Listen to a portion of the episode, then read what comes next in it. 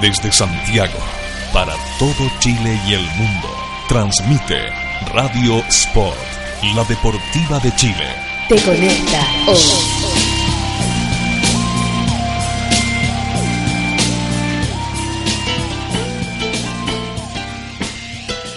Porque la literatura y el deporte se unen. Aquí comienza Libros a la cancha. Desde este momento, Matías Claro te invita a descubrir lecturas, textos, historias y escritores en la voz de nuestros destacados invitados. Libros a la cancha es un proyecto financiado por el Fondo del Libro y la Lectura del Consejo Nacional de la Cultura y las Artes. Solo en Radio Sport, la deportiva de Chile. Te conecta hoy.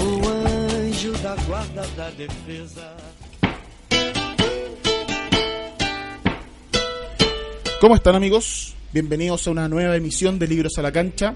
Arroba Libros a la Cancha, Twitter e Instagram.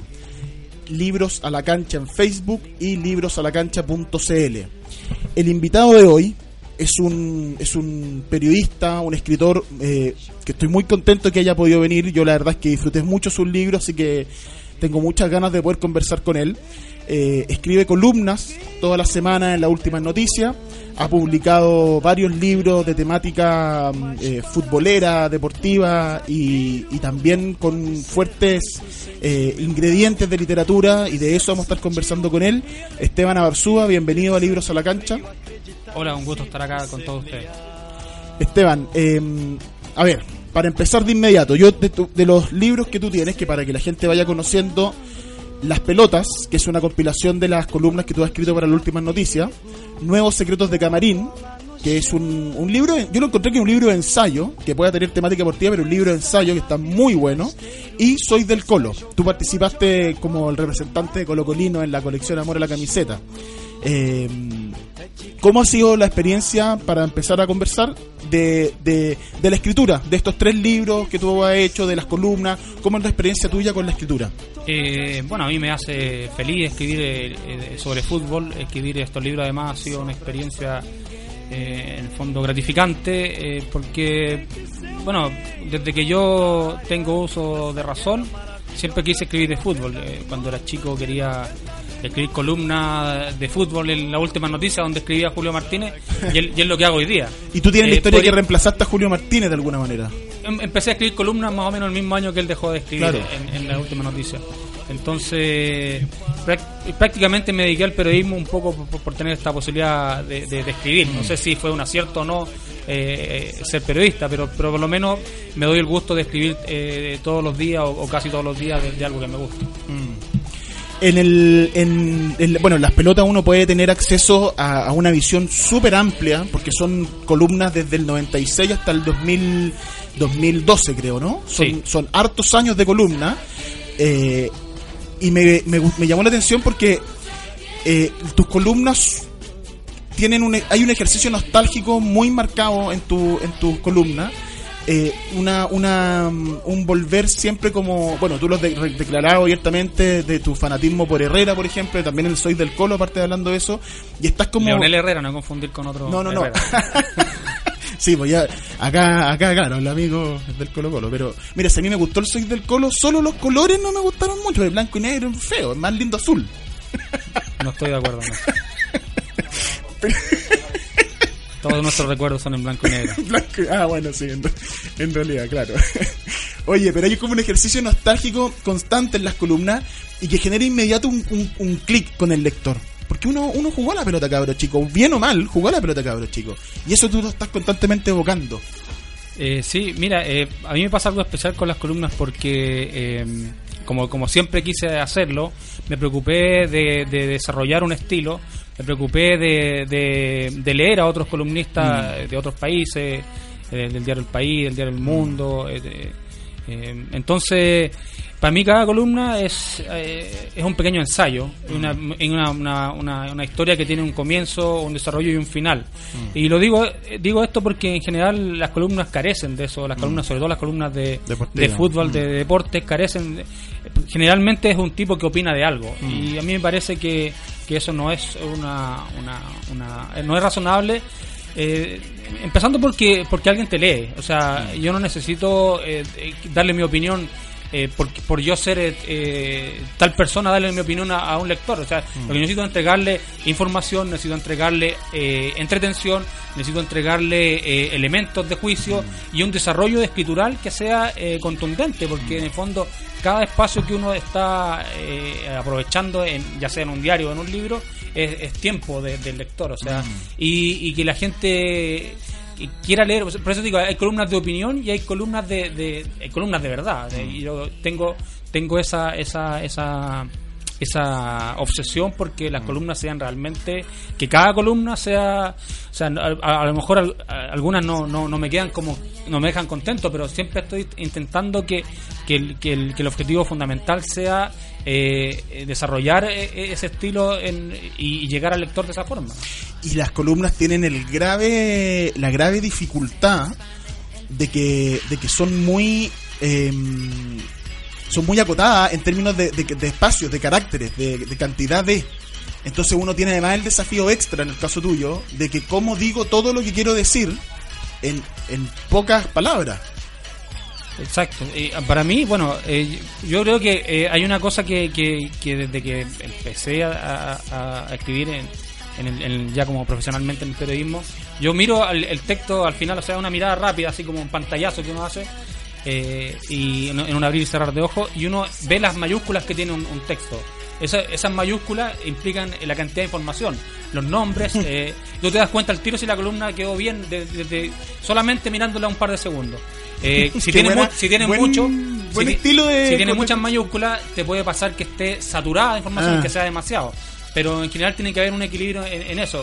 Me pasa mucho con algunas columnas que tienen las mayúsculas solamente al comienzo de la, de la frase, al comienzo del párrafo. Claro. Y, y eso esas son las columnas de mera- que meramente desarrollan la opinión, que no entregan nada más allá de lo Ah. que es la opinión personal del, del, del- en este caso el columnista o del opinante, que yo diferenciaría siempre esa esa esa esa dualidad. es como buen síntoma. Nun- Nunca, se nunca lo he escuchado, nunca se me ha ocurrido el pensar, bueno, cuántas mayúsculas tengo. Porque claro, las mayúsculas son el inicio de una oración, después de un punto, un punto aparte, o los nombres propios. Entonces ahí está la información. Exactamente. ¿Cachai? Es como re es buen la- síntoma. Esa es una buena solución y un equilibrio que uno tiene que encontrar en, en cada texto que escribe. ¿Cómo es el, el- en lo concreto, en lo práctico, cómo es la escritura de las columnas? Por ejemplo, este programa, este programa después queda en podcast y se puede escuchar eh, muchos meses más, y estoy seguro, o sea, millones de veces se escucha, porque este programa le está yendo muy bien, pero pero por lo tanto nunca hablamos mucho contingencia acá porque porque porque se pierde la referencia del tiempo pero en el, el programa hoy día que estamos transmitiendo que estamos eh, haciendo tú escribiste a propósito del partido con Venezuela una columna sobre de Pinilla del regreso del, del viejo combatiente el día del viejo combatiente y el partido fue a la terminó a las 10 y media de la noche la columna la teníais lista a las 12 de la noche 1 de la mañana para que se publicó al día siguiente inmediatamente Exacto. ¿Cómo, ¿Cómo es entonces eso? Tú llegaste, o sea, me imagino que tú dijiste, bueno, hoy día voy a guardar la, la columna porque voy a ver el partido primero. Y, y, y estáis durante el partido no solo viendo fútbol, estáis buscando una historia que tú vas a contar en tu columna.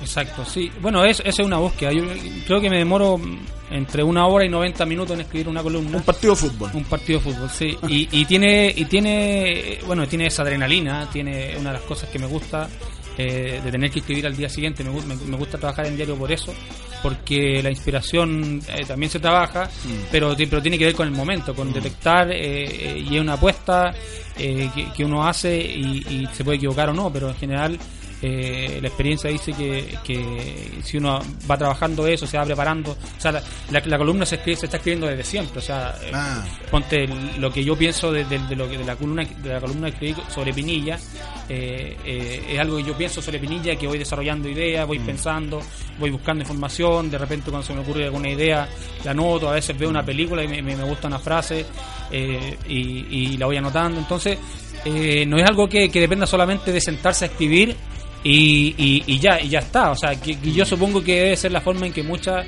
columnas de opinión se hacen. Que, que- que se sienta a escribir y, y, la persona que está ahí eh, lo que se le ocurre en ese momento y ya fue. Claro. Eh, yo creo que es un, un poco más de trabajo y, yo siempre me lo tomé como un ejercicio eh, literario. Yo creo que el, el libro Las pelotas es un poco la, la conclusión de eso eh, de, de- de esa de la columna tomada como un género eh, periodístico eh, aparte, que merece atención, que merece preocupación. Y, y si yo me tuviera que definir, eh, primero como, como periodista, me, me definiría como columnista. como- sí, tú te... Tú, como- ya. Porque, porque ese, es- eso es lo que yo eh, quis- siempre quise dominar, lo que siempre quise hacer y, y- y- y en mayor o menor medida eh, creo que me he identificado con, con- con esa línea. Más allá de que obviamente me gusta escribir crónica, me gusta reportear y algo que nunca voy a dejar de hacer porque un poco también de eso vivo. Pero, pero el género de las columnas eh, siempre me- me- fue muy apasionante y, y- y- y cada texto, por muy corto que sea, eh, merece atención, merece dedicación y merece un trabajo que tiene que ser a fondo, eh, desde el principio. O sea, y el principio, eh, eh, en el fondo, es, es la vida que uno está viviendo. O sea, eh, no- uno no, no- pasa, uno como escritor, yo creo que no, no pasa un segundo sin que esté pensando en, en- en lo que puede escribir acerca Claro, de eso. estáis como constantemente atento, con el radar prendido de que esto puede funcionar, esto puede servir. Eh, eh, porque eso eso tiene las columnas que me llamó mucho la atención que siendo como te decía antes siendo un, un formato que exige brevedad por, su naturaleza eh, tus columnas suelen tener muchas son tienen, suelen tener muchas referencias y por lo tanto enriquecen mucho en, en- al leerse porque por ejemplo tú tienes bueno, puede hablar de Pinilla en la última columna que vamos a subir al, a, a arroba libro a la cancha y, y en, en Twitter y al el libro a la cancha en Facebook para que puedan leer la columna, la última que, de, de que estamos conversando y se hagan una idea. Pero uno suele tener, ok, Pinilla y hay referencia a la historia de Pinilla, qué sé yo, pero también hay mucha eh, con la historia del fútbol mismo, jugadores más antiguos, hay también un ejercicio como histórico, ¿no? De, de- de- de recuerdo. Y también eh, hay una cultura, porque por ejemplo me, cita autores, hablas de, de otros escritores, eh, no y no solamente, y de películas por supuesto, no solo de fútbol. O sea, hablas de, de claro, citas por ejemplo quizás a Camus con, con la famosa frase de todo lo que aprendí, lo aprendí del fútbol, pero también citas, qué sé yo, a, a Philip Roth hay una parte, por ejemplo, se ha citado a Philip Roth. Entonces, hay, hay, hay como un ejercicio súper amplio, y eso también habla, que, me, que, que te quería preguntar sobre cómo tú te relacionas con la cultura y cómo la cultura es parte diaria de tu vida y permea también en tus columnas. Es que, bueno, para, para mí, eh, en, el, ejercicio en el que estamos, del que estamos hablando, eh, eh, uno cuando habla de fútbol, eh, o sea, el, el- el- el tema, el tema un poco trasciende lo que, lo que, lo que es una cancha de fútbol. O sea, hacer un análisis al detalle de lo que es un partido o de la actuación de un jugador también me parece interesante, pero, pero cuando uno, uno, uno se relaciona con todo ese material, lo hace a través de, la- de su propia biografía, a través de su propia, eh, eh, sus propios sentimientos. O sea, yo lo pienso como Fiebre, Fiebre en la Gara, Ah, de, claro, de Nick Nick Hornby, Hornby. que, que en el fondo el tipo vive su vida y vive el fútbol. En el fondo esa es la Y relación son que uno indisolubles uno del otro. Claro, entonces cuando hablamos de fútbol hablamos de varias cosas, hablamos también de, de- de cómo son las personas, hablamos de, de cómo son, de cómo somos nosotros. Siempre, yo creo que siempre que estamos hablando estamos hablando de nosotros mismos. Claro. Eh, cualquier cosa que, que uno diga eh, eh, eh, es- está contándose a uno mismo en cualquier conversación y eso no, no es muy difícil detectarlo. Entonces esa es para mí la relación. Obviamente eh, el, trabajo ya específico de, escribir eh, requiere de una preparación, requiere de un ejercicio de, de memoria un poco también un poco de Wikipedia, yo creo que ayuda harto la, eh, para confirmar, yo me acuerdo de, de que Philip Roth dijo algo sobre, Claro, claro, claro. sobre de cuando uno empieza a, a- sale al mundo para después terminar hablándole al casa. mundo de lo que era sale se va de casa. para volver, en el fondo, para hablar de la casa. Entonces, pero eso hay que confirmarlo, hay hay que tener el dato específico, entonces vaya a Google y, y Wikipedia que ayuda harto para confirmar eso. Pero pero para mí la, el, el- cualquier texto eh, bueno que uno escriba, en este caso las columnas, se tiene que poder leer eh, sin ningún problema 10 o 20 años después. Después. Y yo trato de, de- de que, de que mis textos tengan esa, esa línea, ¿sí? porque hablar del partido de Chile-Venezuela y decir que, que Chile tuvo tantas ocasiones de gol o que pasó esto o que Alexis Sánchez eh, no jugó muy bien porque la tocó poco, porque la perdió muchas veces o porque o a lo mejor sí jugó bien porque tuvo un gran esfuerzo y, y, y como que aguantó aguantó a, a los defensas venezolanos y sacó un par de tarjetas amarillas, uno puede eh, hacer todo ese análisis, pero si eso que ese análisis queda eh, solamente en esa estructura, en 10 años más ese, ese No, texto no en- le va a interesar a nadie, salvo días. algún obsesivo Claro, futbolero no, que quiera en- analizar los partidos de Chile y que pero que al grueso del público no le va a interesar. En cuatro días eso ya es información vieja. En eh, te- texto letra muerta. Claro. Por- y, y eso que tú comentas, quería citar precisamente una- un pequeño párrafo de una columna que se llama El gol que valió una vida, que es una, es una columna homenaje que tú haces a Fernando Cornejo. Y en la última, el último párrafo tiene un poco de esto. Dice, tú cita, en la novela La Información, Martín Ames insinúa que a esa edad nos llega eso, la información. Las personas que cumplen 40 años, a eso te refieres. Nos llega eso, la información. La certeza de que uno se va a morir y la certeza de que de lo que vale cada cosa que hemos hecho hasta entonces. No sabemos si Cornejo alcanzó a informarse de todo esto antes de partir. Seguramente esperaba un regalo un poco más grande, vencer el cáncer y seguir viviendo. A cambio nos dejó uno que debemos cuidar a través de los años, un recuerdo.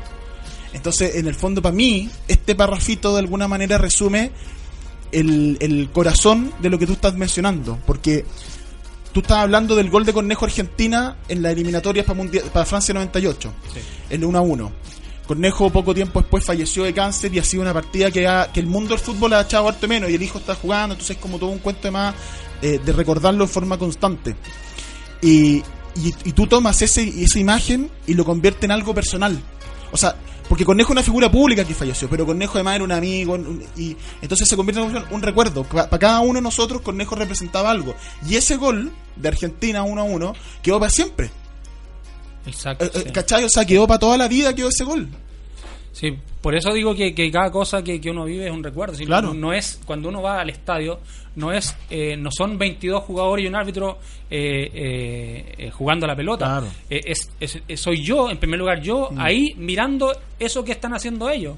Y entonces cada, cada, cada minuto que pasa el partido voy a seguir siendo yo relacionándome con ese espectáculo. Mm. Y lo- lo- para mí lo más interesante de- de- del fútbol es precisamente ese relato, el relato que, que, que sale de lo subjetivo y se transforma en, en memoria colectiva. Y, y eso es, para, para mí eh, el fútbol tiene, pero porque además como es con- convocante y es popular, tiene eh, múltiples experiencias que tú puedes eh, hacer eh, confluir a partir de un solo recuerdo. Y ese recuerdo siempre va a ser personal pero siempre va a ser eh, convocante con respecto a lo que la, la, eh, toda la persona que te está leyendo o la persona que está eh, tomando apunte de ese recuerdo eh, lo vivió de otra forma pero lo vivió. Y ese, ese, ese, mm, ese combustible que tú estás describiendo es muy claro en el, en el Soy del Colo. Porque al final estos libros de, eh, clubes son ejercicios puros de memoria. Y el tuyo arranca eh, precisamente así, pensando, recordando a tu papá, recordando que tu ídolo era Herrera y que te gustaba jugar de 5, recordando que recordar zapatitos con sangre, de pegar chuleta en los partidos. Y, y habla una de, experiencia inolvidable pegar chuleta en los no, partidos O, sea, eh, o sea, meter un gol es meter un gol. Pero tú dices en una columna como sacar un gol de la raya a propósito de Medel. Eh, y pegar una chuleta también es una, es una experiencia única. O sea, Sí, una buena patada, una buena patada. De, de mis 100 mejores chuletas en- desde que juego fútbol. Yo he jugado desde siempre, pero te podría recordar así con, en, en momentos exactos en los partidos que ocurrieron. Una buena. Y sin amarilla, porque esa además es como. A veces, a veces, eh, a veces te, te pillan. po. ¿Te cuidas de la amarilla, Barzúa, como central? Eh, esa de la roja, la amarilla es, es un accidente posible. La roja hay que evitarla de todas que maneras. Me han expulsado como 20 veces en mi vida, pero pero bueno, eso no tiene, El- no tiene comparación con el con el con la estadísticamente con la cantidad de veces que otros jugadores salieron lesionados de la cancha. Claro, pues, con las patas, a los chiquichas de arriba con Francesco. Oye, pero en el, en el Soy del Colo tú eh, tienes también una frase que me gustó mucho porque dice, yo en cada libro futbolero que ha pasado por mis manos he buscado casi obsesivamente las palabras primera vez. Porque eso me habla también de los partidos de Colo Colo junto a mi viejo y un amigo mi viejo que se llamaba Juan Herrera y nos ayudaba a recoger pasaje en el, cami- en el camino del Estadio Nacional. Juan Herrera y yo nos turnamos para bajar de la pecera y gritar en cada esquina al estadio al estadio. Que, que además más encima con esta cuestión de todos los problemas que hay para el estadio, casi que suena a un pasado remoto ir al estadio tranquilo con la familia. Sí, bueno, eh, yo, yo creo que también los medios de comunicación en ese sentido también como que nos ayudan, nos ayudan Mm. mucho porque creo que seguir, ir, ir al estadio no es muy distinto de, de como era antes. Yo creo que para, para la gente lo que más molesta, lo que más molesta realmente eh, son los controles, Sí. eh, estadio seguro. Sí. No, y lo eh, engorroso la entrada, comprar la entrada es como lo complicado. Sí, yo creo que, yo creo que tam- tampoco quiero ser injusto con la gente que vive cerca del estadio porque tal vez sufren alguna mala experiencia, pero ir al estadio en sí no es una experiencia, hoy día sigue siendo una experiencia más o menos parecida a como era antes. Eh, yo creo que un- uno tiene un poco más de miedo probablemente, pero eh, tal vez, y por eso no va con, lo, con la familia no va, o no va con los hijos, pero pocas veces he sentido que, que, que, que realmente pase algo algo malo en el estadio. Eh, eh, eh, eh, también es, también es, más cómodo verlo por televisión, obviamente, pero pero yo creo que ir al estadio sigue siendo un, un- un placer más que cualquier otra cosa. Mm. No, y además que un placer que exige más una, una disposición. O sea, si uno va al cine, uno va creyendo que, bueno, esto es una mentira y me la tengo que creer, la película. Uno va al estadio sabiendo que a lo mejor la micro va a ir llena, que el metro se va a demorar, que tiene que venir. O sea, también es como una disposición de aceptarlo, que es así. Sí, claro, pero además que existe una especie de crimin- criminalización de, de Mm. cierto tipo de hinchas. Yo estaba pensando, ah, se me ocurre ahora, pero ponte el- el- en, el- en los cuentos de Fontana Rosa, hay muchos hay muchos hinchas que uno eh, disfruta, muchos cuentos, muchas Mm. historias que uno disfruta, y son precisamente los tipos, los personajes que está mostrando son barra brava. Claro. Son, son tipos que tú, te, si te encontraras con ellos en la calle, Te cambiarías a la vereda del frente. Pero como lo cuenta eh, Fontana Rosa, o sea, nadie cuestiona que, que ese tipo de personajes puedan existir, por ejemplo, en los cuentos de Fontana Rosa. Claro. Pero, pero, pero eh, estar eh, frente al personaje de carne y hueso, Es eh, por la criminaliz- criminalización que existe, eh, a cualquiera le parece distinto, pero yo creo que en el fondo hay que aprender a convivir con eso también. Sí, claro. Y, y, y, claro, hay tipos que realmente eh, hacen daño, pero pero bueno, es parte de la vida. También pasan las, pasan las protestas sociales, pasa en la ciudad, eh, es parte un poco de la, vida en sociedad. Eh, te asaltan en la calle y bueno, un poco tiene que pagar el pato uno. No digo que uno se resigne frente a eso, pero sí eh, es parte un poco de lo que nos toca vivir y de, de, de la. Y de la y de lo imperfecto que es este mundo nomás. En el, retomando lo que decías tú Soy del Colo, eh, me, broma aparte que yo soy del, de la U, de otro, del, del otro equipo, No era necesario que lo dijera. No, no, es que yo lo trato de decir siempre. no, pero te lo digo yo porque me he leído varios de esta colección y es increíble como en todos, en todo uno se puede identificar. Si al final la cuestión son, son nombres de tal jugador, tal fecha, tal torneo, tal campeonato, pero al final todos, todos los libros tienen ejercicios de memoria, que yo creo que es, es lo que más me gustó de tus textos, que en todo hay, hay una nostalgia eh, tierna, ¿cachai? Por, por, eh, por, por la gente con la que fue al estadio. Los- El, el parrafito que leíamos antes a propósito de ir, de, de ir con tu papá y con Juan Herrera. ¿Cachai? Y de ir al estadio. Y por ejemplo, hay un título del- en tu libro que se llama 5, 5 de junio del resto de mi vida. Claro. O sea, es una declaración de este día 5 de junio, que es el día de la Copa Libertadores Colo Colo, va a ser el 5 de junio el resto de mi vida a partir de ahora. Es como que además el fútbol tiene ese poder de que uno tiene conciencia de que eso que está viviendo va a ser para toda la vida un recuerdo. Exacto. Mira, Es la- importante para uno, ¿cachai? Sí, mira, yo creo que la, la colección de, de libros de Soy de, Mm. eh, que, que partió con Soy de la U. Soy de la eh, Unión supongo, partió. supongo que lo leíste. Soy de la Unión también. Pero viste, ahí Eh, te hice, te hice uno, te saqué de la U, ¿viste? Sí, yo soy de Cobreloa, también salió Soy de ningún equipo, soy de Wanderer. Tiene, un- tiene una gracia eh, que, que eso se lo rescato a, a- a Pancho Moat, que es el, el editor de la colección y el, el- el dueño de, de la editorial Lorita. Tiene un mérito importante porque rescata el- la, la experiencia de hincha Claro. eh, a través de la literatura deportiva y la, y la eleva a un nivel que, que, que vale la pena tener en cuenta porque digo, ser hincha no es un aspecto menor en el fútbol eh, eh, para mí es un aspecto central de hecho claro no no no el barra brava no el tipo que, que, que pide moneda a la salida del metro. No el hincha el que, el que todos somos el Claro. tipo que, que sigue a un equipo no no es no es menor. Incluso es algo importante tener en cuenta en esta época donde donde se dice que los dueños del fútbol son la sociedad anónima deportiva que son los tipos que ponen la plata y los que tienen derecho a hacer y deshacer con sus clubes. Eso no es así eso es una una una falacia que se ha instalado a partir del discurso oficial del fútbol chileno a partir de un discurso que, que es preponderante en los medios de comunicación pero no es así. El, el, el, el fútbol somos todos. Eh, eh, no- esta no es una frase populista en realidad porque podría ser tomada en cuenta como eso sino que es una realidad. Eh, o sea Colo Colo eh, es el equipo popular entre comillas ya sé que no te va a gustar esa frase eh, pero porque porque hay millones de colocolinos que, que si- mira si- incluso si uno lo, lo ve desde, las- desde el punto de vista de la sociedad anónima eh, Colo Colo tiene millones de consumidores, pero es mucho más que eso, son Sí, millones de po, personas que, claro. que tienen un sentimiento respecto a eso, que, que tienen una vida eh, que, que se relaciona con, con muchos recuerdos que tienen que ver con Colo Colo, eh, con, con el momento que Colo Colo siempre estuvo ahí, cuando lo escuchabas por radio, cuando no tenía el plata para entrar al estadio, que les pasa a muchos colocolinos, que ven el partido por la tele, o que su papá, o que su abuelo, o siempre. Y, y- y esa relación sentimental con los clubes de un hincha es una- un elemento central del, del fútbol. Yo creo que no estaríamos hablando del fútbol si, si no existiera ese, ese elemento. Entonces, eh, eh, pasarlo por encima, eh, atropellar a, a los derechos de los hinchas, eh, subestimar eh, las posibilidades que tiene este, este mundo, yo creo que me parece nefasto dentro de lo que pasa hoy en el fútbol. Sí. Sí, porque además todo, sí, al final el, el, el, el color del hincha que tenga, broma aparte, esto del Colo Colo, la U con el equipo que sea, la Católica, no sé qué, el color del hincha responde a una historia, a una coyuntura en la vida de esa persona, y de ahí pa- y, pero el origen de hincha en el fondo todos compartimos lo, lo, lo mismo. Nos gusta un equipo, vamos con nuestra familia, lo quiero pasar bien. De hecho, en una columna que me- también me gustó mucho para cerrar este primer bloque, tú hablas de que te juntas con tu amigo a conversar y puedes confundir los goles. Entonces, ah, a lo mejor ese centro que tiró eh, Bartichotto lo cabecea Caselli, que era imposible, pero da lo mismo, vive en el recuerdo de uno y en un grupo de amigos, ¿cachai? Y eso es lo importante, ser hincha, Exacto. sí. ¿cachai? Compartir con gente que uno quiere y da lo mismo el color al final. El color es una cuestión eh, coyuntural nomás. Sí, bueno, no, no da lo mismo el color. No, pero, no, pero pero, pero me en el fondo todos somos iguales. Todos somos iguales. Claro. Eso es lo importante en cualquier tipo de relato de eso. Oye, vamos a hacer una pequeña pausa.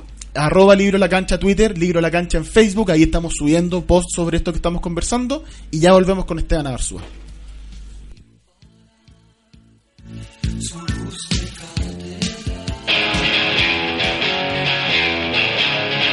Escuchas Radio Sport, la deportiva de Chile.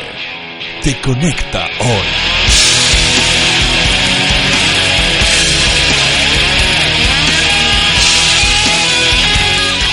Conecta hoy. ¿Quieres trabajar con nosotros y ganar dinero? Únete a nuestro team Decide Natural. Te entregamos tu kit y estás listo para comenzar a ganar dinero extra desde tu trabajo, con tus amigos y conocidos. Escríbenos a contacto arroba decidenatural.cl y sé parte de nuestro team Decide Natural. A Radio Sport llegaron los libros, porque en Libros a la Cancha conocerás por qué la literatura y el deporte tienen mucho en común. Escucha Libros a la Cancha todos los jueves a las 21 horas con la conducción de Matías Claro y descubre lecturas, textos, historias y escritores en la voz de nuestros invitados. También puedes revivir los capítulos en www.radiosport.cl y en librosalacancha.cl. Libros a la Cancha es un proyecto financiado por el Fondo del Libro y la Lectura del Consejo Nacional de la Cultura y las Artes, solo en Radio Sport, la deportiva de Por Chile. Te poco dinero al año, hoy. puedes contar con el mejor soporte para tus ideas en Internet. DanielHost.com te ofrece servicios de hosting para empresas y personas, diseño de sitios web, dominios internacionales, soluciones web para tu empresa, audio streaming profesional y ahora conoce nuestro nuevo servicio de video streaming profesional con los planes más accesibles del mercado. Contáctanos en www.danielhost.com. Síguenos también en Facebook y Twitter. ¿Para qué ser uno más? Únete a los mejores. Únete a danielhost.com. Casa Nueva Eventos. Entregamos soporte audiovisual para todo tipo de eventos. Corporativos, seminarios, conferencias, charlas, sociales, matrimonios, cumpleaños, graduaciones, recreativos, premiaciones, tardes deportivas, zumba. Te asesoramos con nuestro sistema de sonido, iluminación, video proyección profesional. Realizamos pequeños y grandes eventos, reuniones, lanzamientos de productos, desfiles de moda, empresas, la tecnología al servicio de tus ideas. Casa Nueva Eventos. Visítanos en www.casanuevaeventos.cl. He visto pasar generaciones, los he visto crecer, gritar y celebrar. Han sido la sangre que me ha dado vida con su fuerza. Son mi motor, son miles, pero no son todos. Me han golpeado y he sufrido. A los que ensucian nuestra fiesta les decimos ¡Basta! La casa de la hinchada, de los amigos, de los que alientan. Construyamos juntos el fútbol que todos queremos. Gobierno de Chile.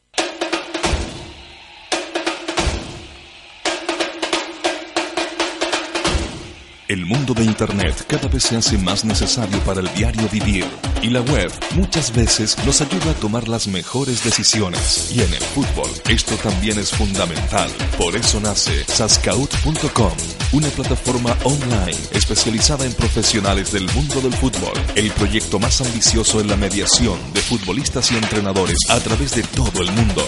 Visítanos en www.sascaut.com y comprueba la seriedad y profesionalismo de nuestro trabajo en el mundo del fútbol. Sascaut.com, lo mejor. En Ciudad Deportiva Iván Zamorano tendrás el privilegio de practicar tu deporte favorito al aire libre y con una hermosa vista a la montaña. Ven con tu familia y amigos a disfrutar de nuestras instalaciones con estacionamiento privado y muchos beneficios pensados para ti. No dejes pasar esta oportunidad y visítanos en www.ivanzamorano.cl.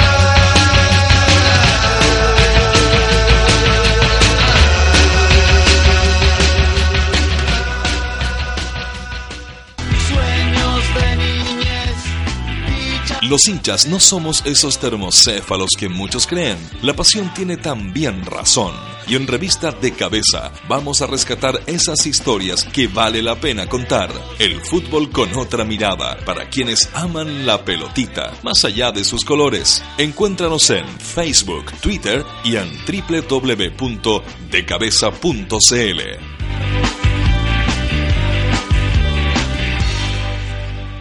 Trece años de periodismo independiente, investigación, análisis y opinión.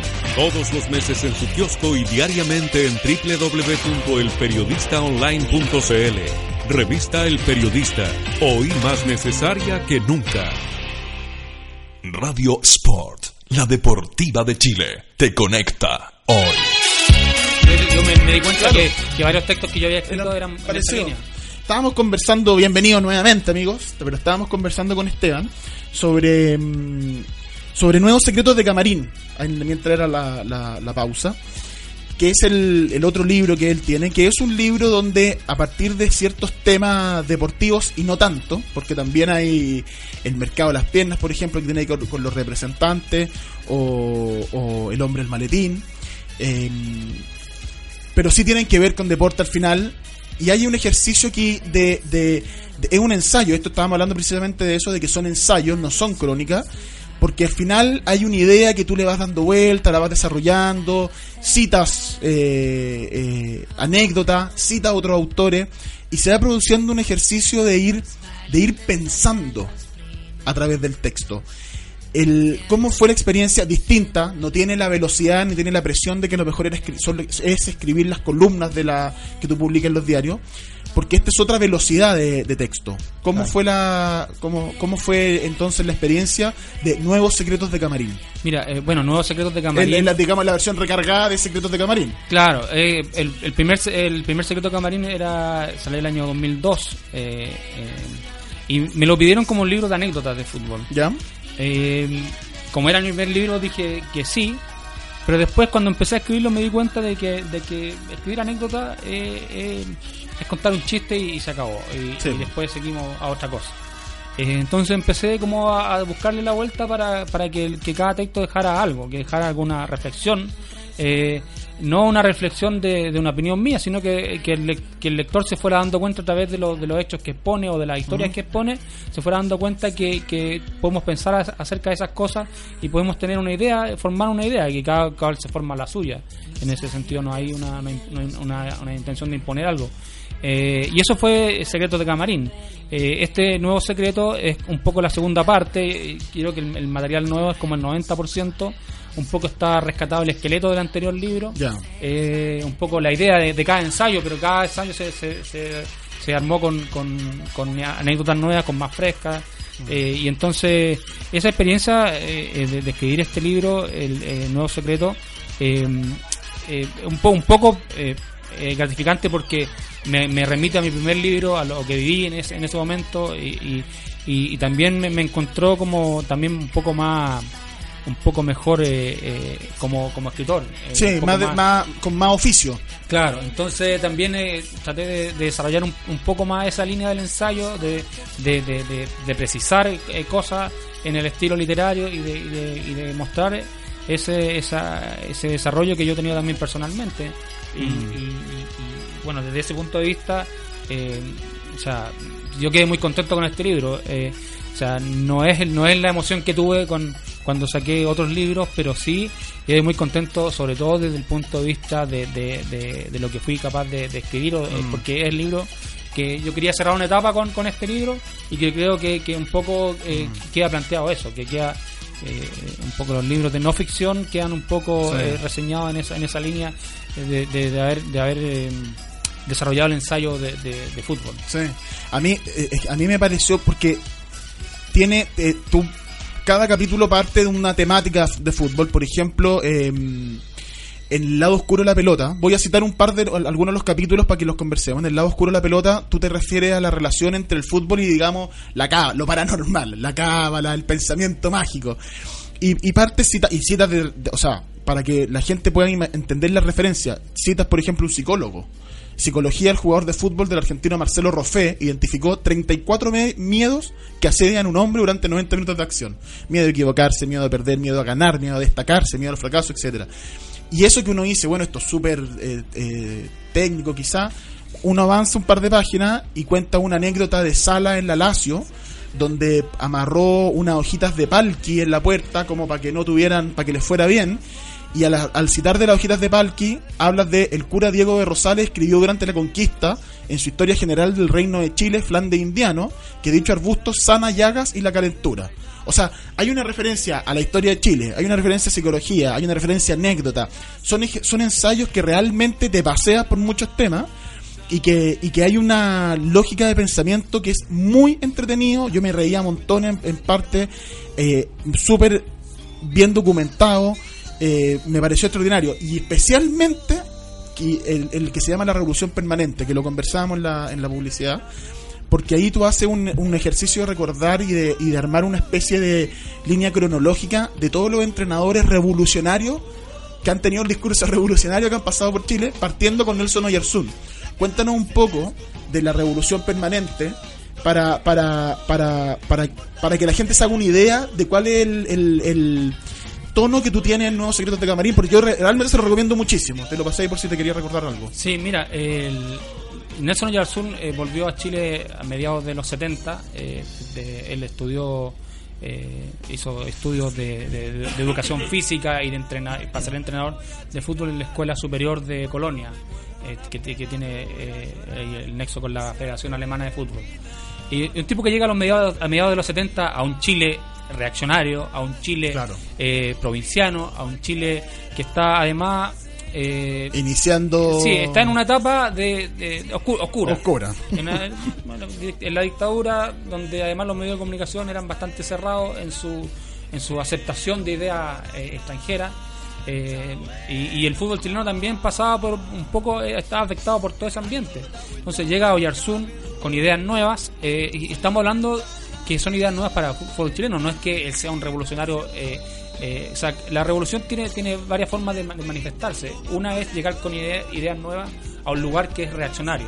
Claro. Eh, eh, que es el caso de Yarsun. Pero lo que él traía en el fondo era algo parecido o una, una versión modificada de lo que en ese, en ese momento estaba en el, en el mundo en boga, que era la naranja mecánica. Claro. Eh, o sea, él vio jugar en Europa la naranja, la naranja mecánica, vio el Mundial de Alemania en Alemania. En Alemania. Entonces, Totalmente moderno en ese momento. Claro, y o sea, todavía, o la sea, verdad. e- Era, el- era, lo, que- era lo que estaba pasando en ese momento en el fútbol, eh, en el mundo del fútbol, y él lo trae a Chile. Y la, y y la reacción que tiene es bastante adversa. Él llegó, llegó al final a dirigir a la U, pero, pero siempre con la desconfianza permanente del medio, Mm. y que lo terminó encapsulando como un eh, personaje anecdótico, un Mm. personaje, eh, por supuesto, que eh, sí, con Sommer Yarzún tiene mucha historia.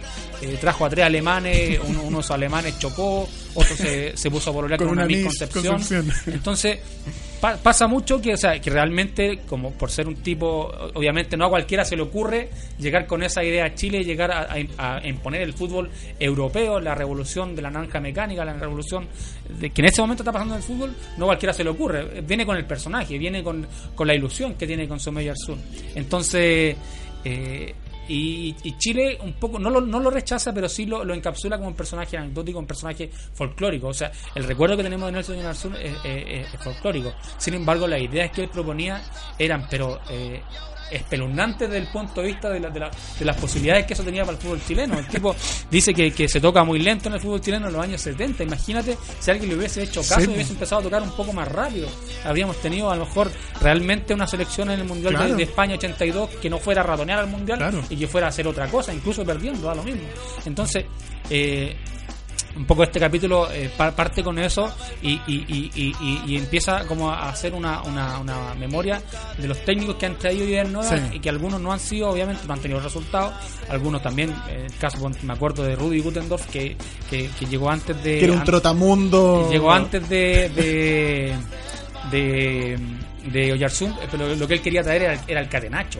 Claro. Él, él traía el catenacho. Era, la, era una revolución de otro estilo en el fondo. pero traía traía lo- los laterales volantes, tra- estamos hablando Mirko Yossi en el año 91 impuso los laterales volantes en Chile cuando Rudy, Guten- Rudy Gutendorf ya lo había eh, ofrecido el año 71-72 en Chile.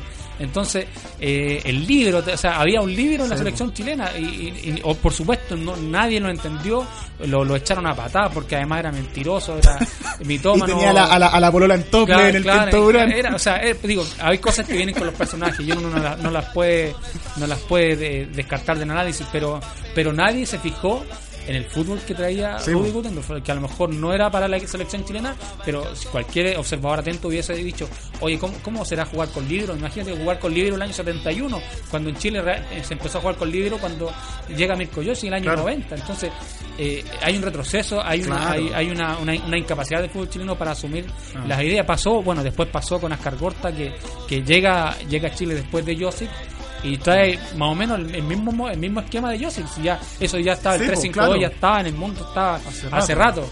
Pero bueno, también Ascar Gorta, por sus propias características personales, termina rebotando como guatapique. Porque tú en el- ahí en ese texto mencionas, claro, que Ascargosta hace lo que después hizo Bielsa, que fue reconvertir jugadores Cambiar los jugadores de de puesto. posición. Y hoy día Claro. todos decimos, oye, Miguel en realidad pues, juega al medio y acá juega a volar. Bueno, eso, es- eso lo trató de hacer Ascargorta. Eh, el Coca Mendoza todavía Claro. está llorando porque Ascar Gorta lo ponía de stopper. Claro. Entonces, eh, y Clarence Acuña también jugaba de central. Claro. Y había varios jugadores. Que es lo que hizo Gutendorf el año 70 también cuando cambiaba a Tito Fuyú, lo, lo retrasaba a Tito Fuyú eh, y Tito Fuyú no entendía por qué estaba jugando en el medio campo cuando él era delantero. Pero Bielsa lo hace y deja fuera al mejor jugador, al menos a uno de los mejores jugadores del campeonato en ese momento como es Arturo Sangüesa, porque Arturo Sangüesa solamente quiere jugar de volante, De con volante. Y se queda afuera y Claro. queda para siempre afuera. Y, fue una polémica al principio con Bielsa, como ¿cómo nos llama Sangüesa? ¿Cómo nos llamas? Claro, Entonces, un poco eh, eh, esa, esa, esa, esa mente tan cerrada que tenemos los chilenos por ¿Y por qué habrá sido que con Bielsa, porque Bielsa, bueno, tuvo los resultados, pero al principio que no estaban saliendo, y con, me acuerdo del 3-0 con Paraguay, con, con Brasil, y con, y con Paraguay, no, con Paraguay acá el 3-0, que ahí tuvo, lo criticaron harto, pero, pero permió la- eh, como la enseñanza táctica. Y yo creo que de alguna manera nos modificó en la manera, no solo al futbolista, sino que al hincha de ver el fútbol. Yo creo que quizás el gran aporte es ese, que de alguna manera los hinchas común y corriente, eh, hoy día uno dice, bueno, en realidad la táctica y qué sé yo, pero de verdad, ¿no? Ese discurso táctica de, de, de una riela creo que darle táctica por cualquier cosa. Bueno, Bielsa en primer lugar había aprobado su, su modelo. Eh, lo- estaba aprobado, eh, estaba Sí, funcionando, había a pesar de que le había ido pésimo en el Mundial de, de- de Corea y Japón, eh, este- su, su sistema estaba aprobado. Y si uno incluso mira su peor, su peor fracaso, como es ese partido con Inglaterra y el partido con Suecia, Con Suecia. en realidad uno dice, claro, la pelota no entró al arco y esa, esa es la conclusión final que uno puede sacar de cualquier cosa en el fútbol, pero el equipo jugó como él quería que jugara. O sea, que la, si la pelota no entró, pegó en el palo, o, o Batistuta, o el Piojo López, Mm. y uno empieza a enumerar las ocasiones de gol que tuvieron, o el, el Muñeco Gallardo, no sé. Sorín Eh, se perdió una cantidad. Entonces uno dice, ya, pero el tipo quiere jugar a atacar, Sí. quiere tener al, al rival de- dentro de su arco, defendiendo en el área propia, eh, quiere jugar rápido. eh, quiere recuperar rápido la pelota y recuperarla lo más cerca posible del arco contrario.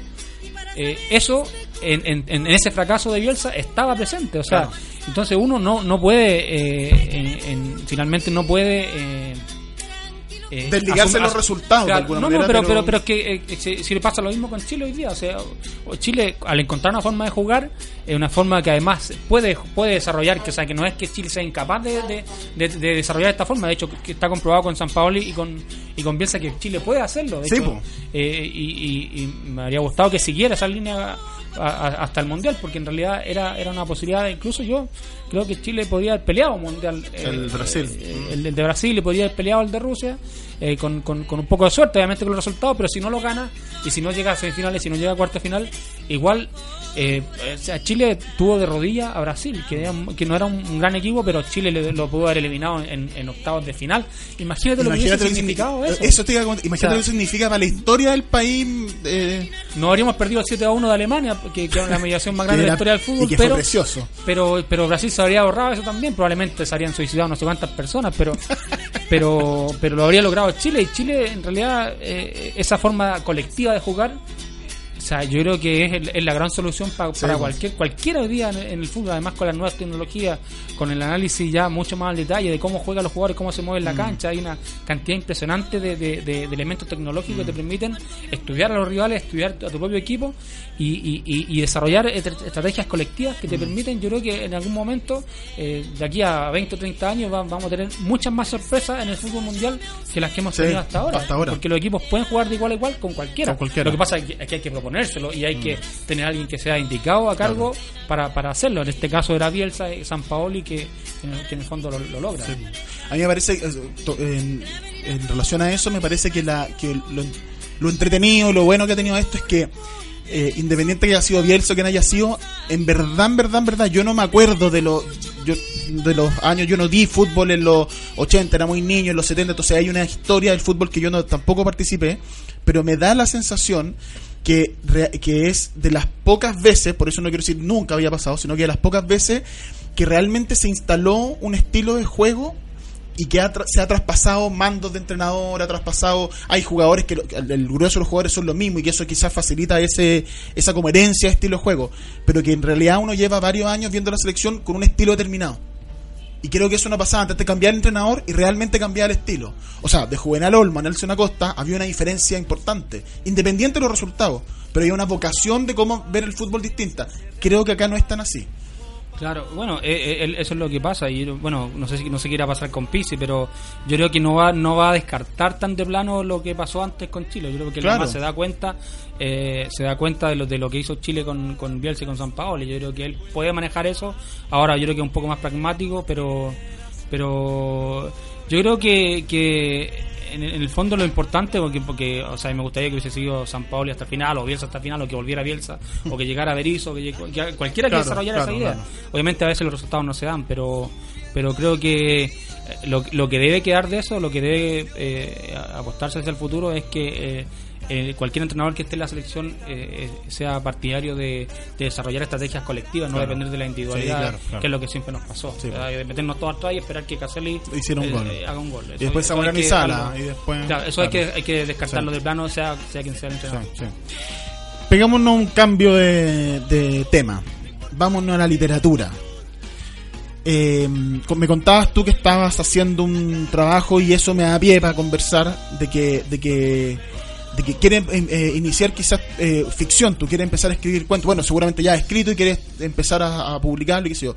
¿Cómo, ¿Cómo vamos con eso? ¿Qué es lo que tenemos ahí? Mira, eh, a mí, me- bueno, cuando yo publiqué mi primer libro de los seis que, que llevo hasta ahora, eh, había pocos libros de fútbol acá en Chile, que en general eh, ya en ese momento estaba empezando un boom de la li- literatura deportiva, eh, fue por esos años donde salió Esperándolo a Tito de, de Sacheri, bueno, ya estaba instalado Galeano, estaba eh, Fontana Soriano, Rosa. Fontana Rosa. Entonces... Eh, y hay un momento en que me pongo a pensar, bueno, ya, ¿qué, qué libros quiero escribir yo? Eh, eh, ¿qué, qué quiero decir? Porque, si, porque, porque por libros homenaje, yo perfectamente este año podría haber escrito un libro sobre los 25 años de la Copa Libertadores. Claro. Y no me, no sea, tampoco, bueno, eh, creo que habría escrito un buen libro sobre eso. Podría haber escrito un buen libro sobre el mundial de, de- sobre, sobre el palo de Pinilla, sobre el Chile con San Paolo y con Bielsa.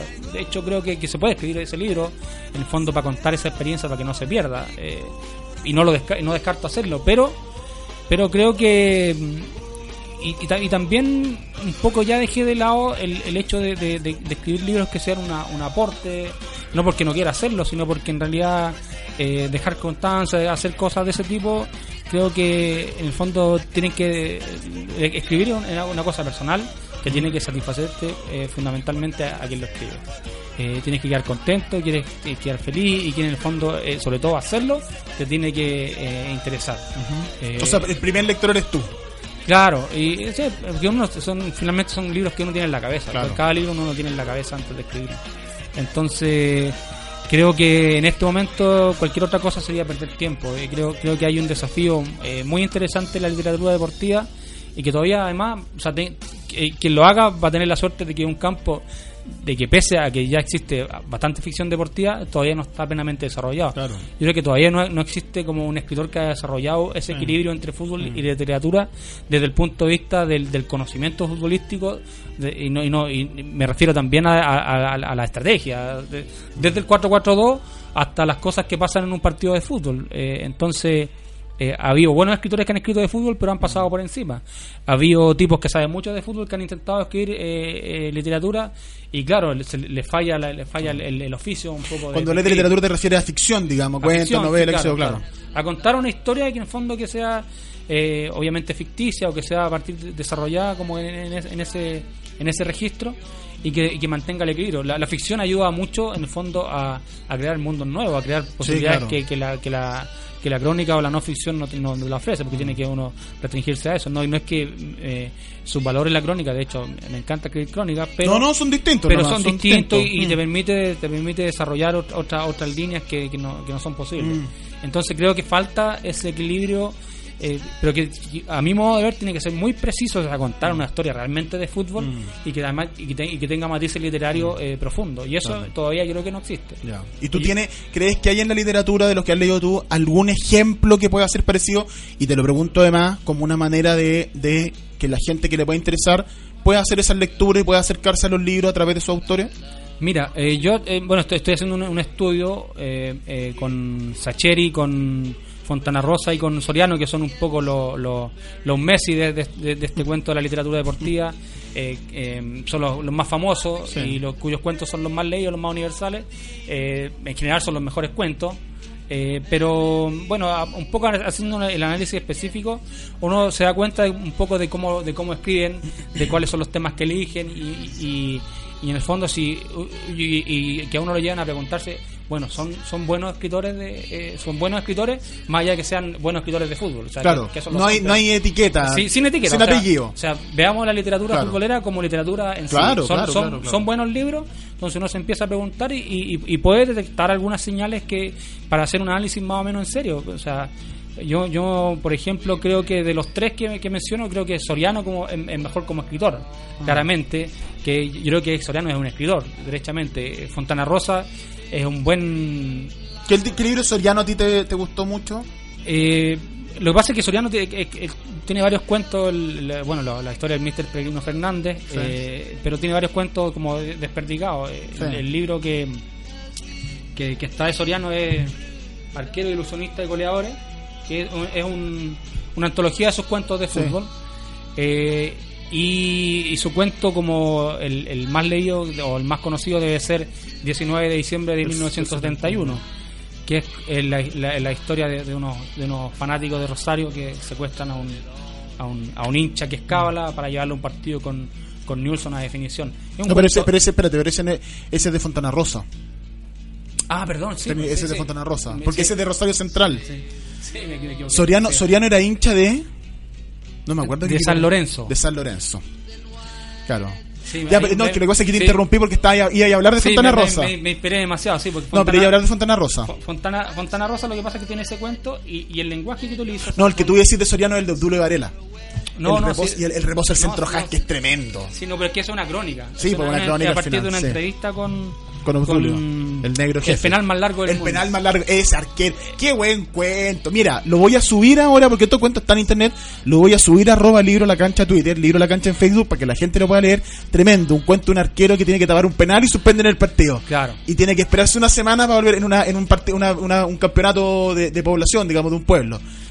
Eh, y está toda la semana así con la, en la, la tensión del cuento. Es tremendo. Claro, y ahí tú tenés que el fútbol no es fútbol. El fútbol es un elemento narrativo. Porque Claro. el cuento no se trata de fútbol. Se trata de las ilusiones de un hombre que tiene pocas ilusiones en la vida. Claro, bueno, eh, Soriano es, es un gran escritor. eh, Mm. eh, bueno, hay unas críticas por ahí que le, que le hacía Bolaño a Soriano. eh, que claro, porque eh, Bolaño se- ya se lo plantea más en el nivel ya de, ya de grandes Sí, escritores. claro, claro. Entonces, eh, hay un, un ensayo que escribe Bolaño sobre. de- se llama Derivas de la Pesada, ¿Mm? donde eh, ubica a Soriano en, en esa primera línea de la pesada, como de la, una, como un fondo por decir mafia, Sí. de la literatura argentina que escriben para que escriben como bestseller. Entonces, Claro. como que, que tienen un éxito de venta, pero no necesariamente son éxitos literarios, eh, que son eh, fondos buena literatura. Pero a- eh, aparte de eso, porque en realidad eh, dura la crítica, pero eh, incluso necesaria, pero pero finalmente la- eh, es un buen escritor Soriano y uno no puede descartarlo. Y entonces, como buen escritor, es un buen escritor de fútbol. Eh, es el penal más largo del mundo, es uno de los mejores cuentos de él. eh, y, y los demás, la historia del Mr. Pellegrino Fernández también son, son interesantes. Y yo voy un poco al, al lenguaje que usa Soriano, que, que, que, que no está en Sacheri ni, ni en Fontana Rosa. eh, eh, la, la metáfora literaria, el desarrollo del oficio de escritor está mucho más desarrollado en, en, en- en- más mejor planteado incluso en Soriano, en, en todos sus cuentos, en todos sus libros en general. Eh, si- eh, Soriano puede escribir de otras cosas. Claro. Que Fontana Rosa No, y es que Soriano es gran escritor. Triste, Solitario y Final también es un libro que no tiene nada que ver con fútbol, pero es un tremendo Claro, libro, sí. súper entretenido. puede hacerle alguno- uno- algunas críticas más profundas, ¿no? Pero es un buen escritor. Sí. Eh, y con Fontana Rosa yo te había interrumpido antes, pero iba a pasar a Fontana Rosa. Y en Fontana Rosa tenemos este cuento famoso 19 de diciembre del 71, Memorias de un Win Derecho. Quiero, porque para que la gente vaya, para, para que lo puedan relacionar, Memorias de un Win Derecho es, una funcionó como un poco inspiración de, del- del- la película de fútbol del, del Takataka. ¿Cómo se llama? Se me olvidó. Me, me- mete gol. Mete gol, sí. Mete gol. Que la escribió el guion Sacheri. Ahí hay una conexión entre Sacheri y Fontana Rosa que y Memoria de un Derecho tiene que ver con, con, con un futbolero, con un tacataca. Para terminar, dos, un título. ¿Qué libro, porque tenemos que terminar el programa, se nos pasó volando la hora. ¿Qué libro nos recomiendas para leer en un título? A la Eh, gente que nos escucha. Arquero, ilusionista y goleadores Ya, de Soriano. Soriano, Sí, yo creo que es el mejor libro de, cuentos de fútbol. Eh, hay alguna anécdota, perdón, una antología de cuentos de fútbol argentino. Eh, y, y bueno, eh, puro fútbol de, de Fontana Rosa también es divertidísimo. Sí. El uso del lenguaje. Fontana Rosa para mí eh, es un gran eh, contador de historia, un, un, un hablante, un, un, un juglar. Y en ese sentido te hace reír. Ponte el- ese 19 de diciembre del 71 menciona tres veces la palabra pedo en el primer párrafo. Entonces uno, claro, uno en la grande alameda de la literatura no se plantea que esa debe ser un ejercicio literario. Pero lo- lo- lo- en, en Argentina lo han destacado mucho porque llevó el lunfardo a una A- esfera literaria. literatura, claro. Entonces está bien. Es, es- Sacheri también es bueno, pero desde un punto de vista más sentimental, por la Sí. identificación. Con el hincha. Y, y- y- y- pero pero no tiene un desarrollo literario tan tan profundo. Pero la, la- la emoción, si uno quiere llorar, eh, que- puede leer a Sacheri, si quiere reírse, a Fontana Rosa, y si quiere tener un buen libro para disfrutarlo ya pa- más, más en el matiz, Soriano. Esteban, te quiero dar las gracias. Muy entretenida la conversación, muy recomendable tu libro. Los invito a la gente que nos escucha a buscarlos. Eh, arroba libro la cancha, Twitter e Instagram, libro la cancha en Facebook, libro la cancha.cl. Muchas gracias por venir, Esteban. No, gracias a ti por la invitación y bueno, vamos a estar eh, probablemente por ahí hablando más de fútbol Sí, de de todas maneras. en otro lado. De todas maneras. Muchas gracias a los amigos auditores. Nos encontramos el próximo jueves. Chau, chau. Aquí termina Libros a la cancha, pero ya vuelve para seguir descubriendo lecturas, textos, historias y escritores en la voz de nuestros invitados. En siete días más volveremos con un nuevo capítulo, pero si quieres mantenerte conectado a la literatura y el deporte, visita www.radiosport.cl y librosalacancha.cl. Libros a la cancha es un proyecto financiado por el Fondo del Libro y la Lectura del Consejo Nacional de la Cultura y las Artes, solo en Radio Sport, la deportiva de Chile, te conecta hoy.